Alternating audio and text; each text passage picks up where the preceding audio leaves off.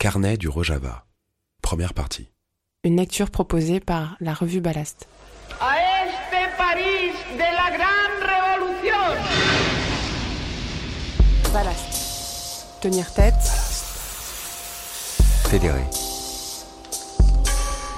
Amorcé. En mars 2016, naissait officiellement la Fédération démocratique de la Syrie du Nord, prolongement de la zone autonome du Rojava. Un contrat social était mis en place basé sur les principes du confédéralisme démocratique et du communalisme, promouvant l'écologie, l'égalité entre les sexes, l'appropriation collective de la terre, de l'eau et de l'énergie, ainsi que le respect de tous les cultes. Le régime d'Assad avait aussitôt fait savoir que cette annonce n'avait aucune valeur légale.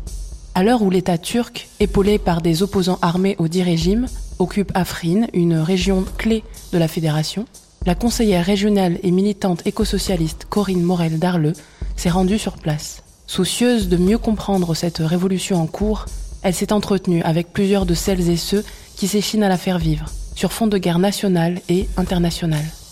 De retour, nous publions son journal de bord.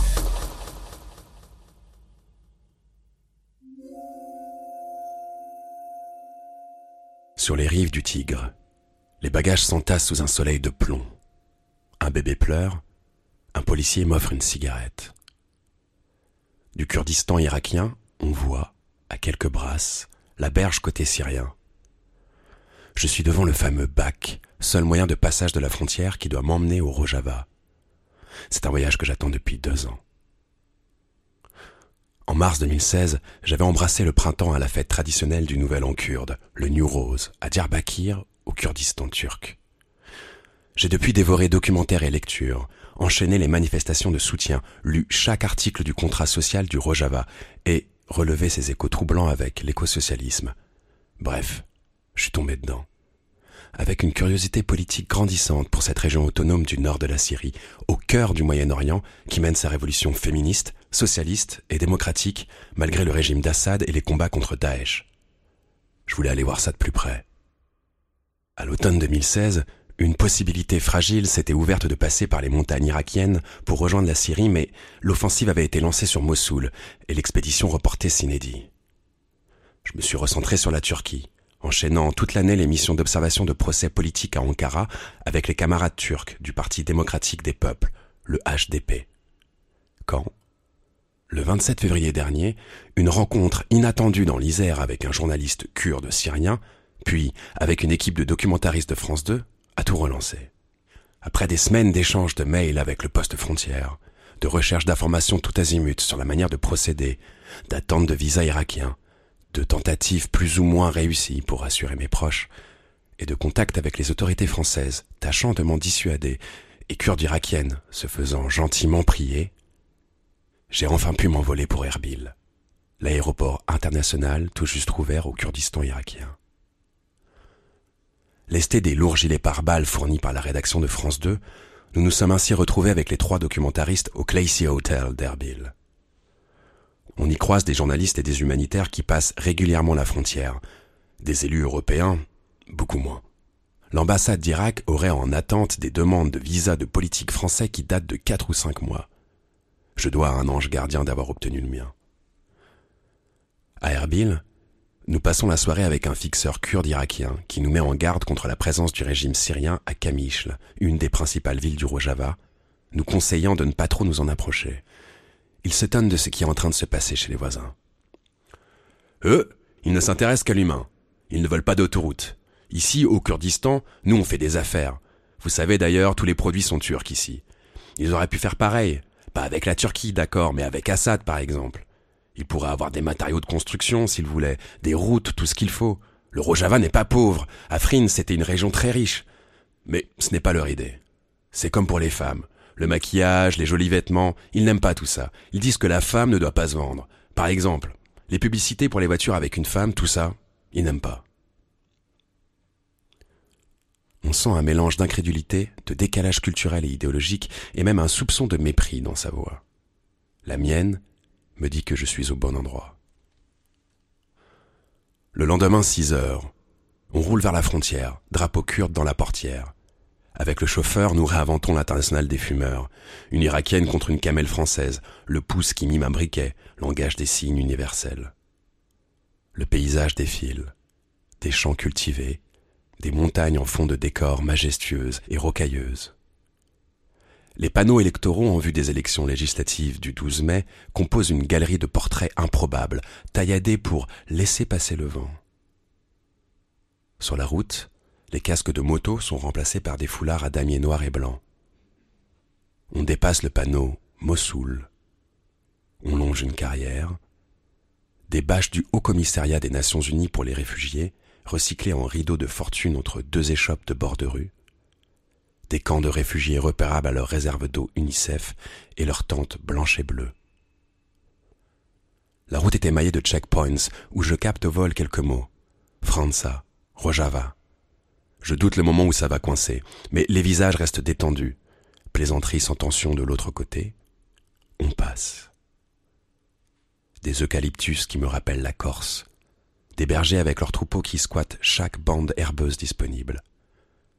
À l'approche de la frontière, les fils de camions s'accélèrent et les flammes des puits de pétrole se multiplient au loin vers les montagnes. On arrive dans le triangle. Irak, Turquie, Syrie.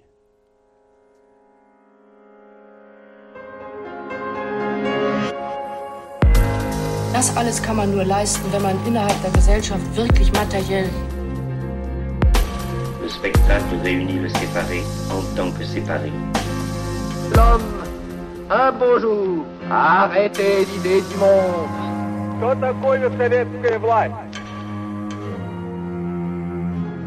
Alors on est tous un peu dément. Foreigners Department du poste frontière de Faïch Kabour, Irak. Deux jeunes femmes pimpantes nous accueillent d'un sourire dans un anglais impeccable et vérifient nos cartes et passeports.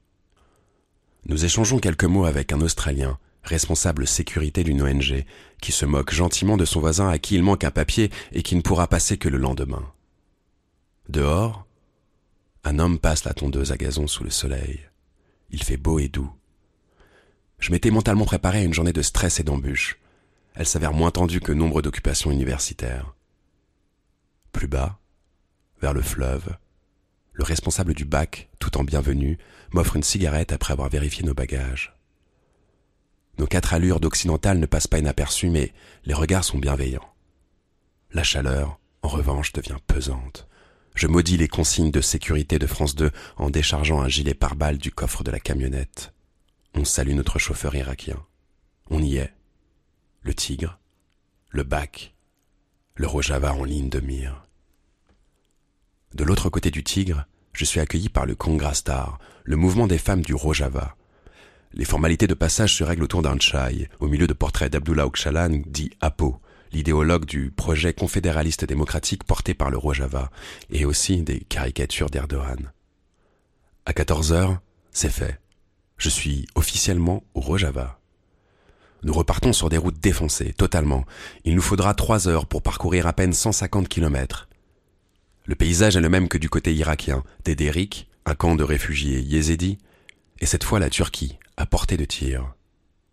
Je découvre le mur érigé par l'État turc le long de la frontière, des centaines de kilomètres de miradors qui me suivront durant tout mon séjour en Syrie du Nord. Nous nous arrêtons pour déjeuner en surplomb d'une vallée enserrée à l'extrême nord du pays qui semble fertile. On n'aperçoit pourtant pas un paysan, pas un berger, et les terres ne sont plus cultivées. Les champs sont devenus un no man's land. Ils bordent la frontière turque et ceux qui s'y sont aventurés ont essuyé des tirs à vue. Le restaurant diffuse des chansons françaises, Jodassin et Céline Dion, pour nous faire plaisir. Le décalage est étrange on nous conseille d'éloigner la caméra, trop exposée. J'ai comme des remontées de Palestine, de ce berger coupé de son troupeau par des fils barbelés. Quand on avait essayé de s'en approcher, un haut-parleur nous avait ordonné de reculer.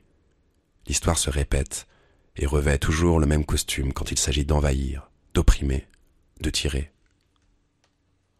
Notre véhicule est rempli de femmes qui fument allègrement cigarette sur cigarette.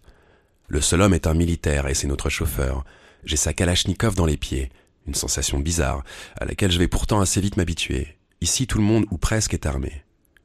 On traverse des villages, je scrute chaque rue, chaque visage. Des enfants, des familles, des vieillards, beaucoup de femmes, quelques voiles. Tout semble incroyablement normal. Nous traversons de nombreux checkpoints tenus par les Azaïches, les forces de sécurité et de police liées au PYD, le Parti de l'Union démocratique, l'une des organisations au pouvoir que je rencontrerai demain, à Camichle. Parfois, il demande au chauffeur son passe, sans hostilité, tout juste un regard étonné en me voyant, et il me semble plutôt bienveillant. Je suis hébergé pour la nuit à la maison des hôtes de Rémilan. On s'offre un petit tour de nuit pour se dégourdir les jambes après cette longue journée de route. Des gamins font du vélo, des femmes se promènent. On s'achète quelques pâtisseries et je finis par m'effondrer de fatigue sous une couverture ornée de grandes fleurs violettes, après une toilette de chat à l'eau froide et un sandwich à la vache qui rit.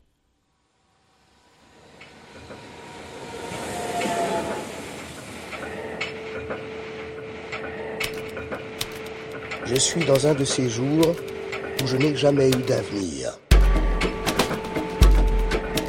Je crois qu'il y a un plaisir intrinsèque au savoir, une libido dit, comme disent les gens savants. Ballast. Départ le lendemain pour Camichle, une série de rencontres officielles. Je me plie de bonne grâce au passage obligé que j'anticipe un peu trop formel pour être vraiment éclairant, malgré mon envie d'aller au plus vite explorer les bas-côtés. Naturellement, je commence par mes hôtes, les porte-paroles et dirigeantes du Congrastar, avec Evin Siwed et Makie Hassou, que je retrouverai plus tard dans la suite de mon voyage à Kobané et Camichle. Entre deux chai, je suis interviewé et filmé par Rouhani TV et l'agence ANHA, une petite vidéo dont je m'apercevrai dans quelques jours en retrouvant un peu de connexion qu'elle a circulé en France. Magie des réseaux sociaux. Le Congrastar est un acteur clé du Rojava, dont la révolution a commencé par la libération des femmes, conformément aux préceptes d'Okchalan. Le mouvement sensibilise et aide les femmes à monter des coopératives, à se mettre à leur propre compte, à se former. C'est un réseau puissant avec des antennes dans la plupart des villes. Ce sont également elles qui ont œuvré aux deux grandes avancées législatives du Rojava, qui me seront citées en exemple à chaque rendez-vous. L'interdiction de la polygamie et des mariages forcés de mineurs. Un véritable tour de force quand on songe à la culture féodale et patriarcale qui avait cours auparavant. Bien sûr, tout n'est pas réglé. L'évolution des esprits va prendre du temps, mais il est frappant de voir des femmes aller et venir librement, tête nue, travailler, conduire, combattre au front et prendre les rênes politiquement. C'est sans doute l'aspect le plus visible de la révolution en cours au Rojava. Alors que je m'émouvais même du risque de retour de balancier, en observant que les hommes qui nous accompagnaient restaient à l'écart sans participer aux conversations, les femmes m'ont gentiment raillé de m'en inquiéter. C'est vrai que pour eux aussi c'est une révolution. Du coup le changement est compliqué à gérer. Ils sont un peu dépassés par les événements et doivent trouver leur place dans cette nouvelle société. Mais bon, nous, on a subi des milliers d'années de patriarcat, alors on va pas s'inquiéter pour eux maintenant. Ils vont bien se débrouiller. J'enchaîne avec la porte-parole du PYD, Aïe Risto. Elle est originaire d'Afrine, et, comme toutes celles et ceux que je rencontrerai durant mon séjour, elle m'en parle avec gravité et émotion en me montrant sur son téléphone des photos de la ville martyre, couverte de fleurs et de prairies. Nous partageons le repas classique du Rojava, une table couverte de salades de crudités, de pain plat, d'herbes aromatiques, de brochettes d'agneau et de poulet grillé, multiplicité d'assiettes dans lesquelles chacun vient piocher, le tout accompagné de soda, car l'eau est très polluée au Rojava, ce qui explique la profusion de boissons en canettes et l'omniprésence du thé, dont l'eau a bouilli avant d'être servie. Au cours des discussions avec Aïssé, je me rends compte que nos prises de position et campagnes de soutien en France sont connues et suivies ici. Je me promets de me souvenir au prochain moment de découragement que tout ce qu'on fait, parfois dans l'indifférence générale, ne sert pas à rien. Au TEFDEM, le mouvement pour une société démocratique auquel le PYD est affilié, je rencontre ensuite le coprésident, Abdul Salam Hamed. Puis, dans les locaux de la Fédération démocratique de la Syrie du Nord, la pétillante présidente Fawza al-Youssef, qui irradie de vivacité et d'intelligence. Je serai frappé tout au long de mon voyage par la classe immense de ces femmes en responsabilité. Qu'elles soient combattantes, politiques ou civiles engagées, la plupart d'entre elles ont un charisme fou, mélange d'humour et d'aplomb, de douceur et de dureté. On sent chez elles une détermination sans faille, la puissance de conviction à l'épreuve du feu et des larmes. À ce sujet, Fawza tient à insister sur le fait que Erdogan ne doit pas faire oublier le régime syrien. et que Daesh ne peut être réduit aux armes. C'est une mentalité. L'erreur de la coalition a été de ne miser que sur les combats, là où il y a besoin de culture et d'éducation. Elle me parle du modèle du confédéralisme démocratique en projet pour la Syrie du Nord et des conseils locaux déjà en application au Rojava, des assemblées paritaires dont les élections prévues en mars ont dû être reportées. Toutes les forces ont été mobilisées par la guerre à Afrin et l'afflux de réfugiés. Je vais assister à une de ces assemblées le lendemain, celle du canton de Césir à Hamouda, sainte de mon écharpe d'élue française, qui ne passe pas inaperçue et semble même donner des idées à certains. L'Assemblée du canton a été créée en 2014. La Fédération démocratique de la Syrie du Nord, qui englobe le Rojava, de facto autonome depuis 2012, n'existe que depuis mars 2016. Daesh, puis l'armée turque ont multiplié les urgences et les fronts de mobilisation. Il n'est pas étonnant dans ces conditions que la démocratie institutionnelle n'en soit encore qu'à ses balbutiements. J'en sors un peu sur ma faim. La forme restant finalement assez classique, mais heureuse d'y avoir observé la confirmation que oui, désormais au Rojava, des Kurdes et des Arabes, femmes et hommes, chrétiens et musulmans, de différentes cultures et religions débattent ensemble. Ce qui semble peut-être mineur, lui de France, mais est loin d'être évident, rappelons-le, en Syrie. Après avoir salué ma présence, l'assemblée s'ouvre sur une minute de silence en hommage aux martyrs tombés à Afrin. Émotion d'être là pour partager ce moment et Sensation très étrange d'écho silencieux à des hommages similaires vécus à Lyon, dans l'enceinte d'une autre assemblée régionale, en mémoire des victimes de Daesh, en France. Puis la session s'ouvre sur un schéma assez standard. Lecture fastidieuse du compte-rendu de la précédente assemblée, présentation de l'ordre du jour, appel des présents. Enfin, un point politique sur la situation. Tout le monde donne son avis sur la Syrie sauf les Syriens puis la mise en débat d'un nouveau dispositif qui précise les conditions de sortie du territoire via Faïch Kabour vers l'Irak.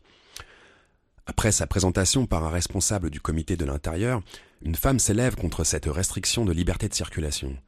D'autres modèrent, en soulignant les possibilités de dérogation.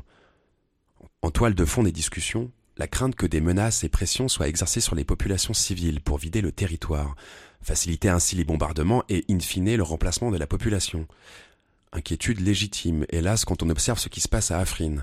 L'armée turque et ses alliés islamistes sont en train de transformer la ville multiculturelle du Rojava en une enclave turque et arabe islamisée.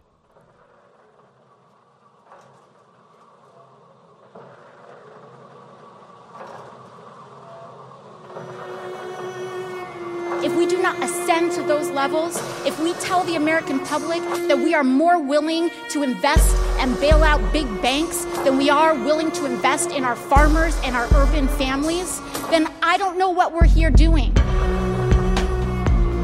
Je ne m'intéresse pas au nihilisme contemporain par euh, goût esthétique ou personnel. Je m'y intéresse dans la mesure où il est possible de le dépasser. Voilà. Cette tournée institutionnelle me laisse gorgé de tchai, de questions et de réflexions. D'abord celle que, si le Rojava rejette l'idée d'État, et n'est pas sécessionniste mais bien fédéraliste, il sait pour autant se doter des instruments de l'autonomie, une politique des frontières, un début de fiscalité, des forces de sécurité et une armée, un programme scolaire enseigné en trois langues, ne manque plus qu'une présidence. Fauza me reprend aussitôt malicieusement. Non, une fédération. Ensuite, l'observation directe que, Chacune de ces instances respecte le principe de parité et anime à différents niveaux le confédéralisme démocratique en construction au Rojava, avec le projet de l'étendre à la Syrie du Nord, puis, qui sait, à l'ensemble du pays. Tous insistent bien sur le fait qu'il ne s'agit pas uniquement d'un projet pour les Kurdes, mais pour les Arabes, les Turkmènes, les Yézidis, les Alévis, aussi bien que les musulmans ou chrétiens, à Kamish, Kobané, comme à Raqqa.